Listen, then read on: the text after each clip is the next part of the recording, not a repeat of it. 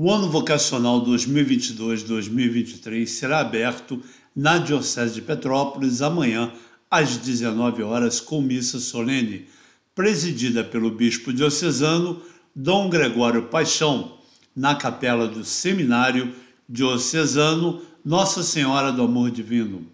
A abertura vai contar com a presença de todos os agentes da pastoral vocacional da Diocese assim como os seminaristas, religiosos e religiosas, padres e o povo de Deus, que juntos iniciam uma caminhada para viver o ano vocacional, que tem como tema central vocação, graça e missão, com o lema Corações ardentes, pés a caminho.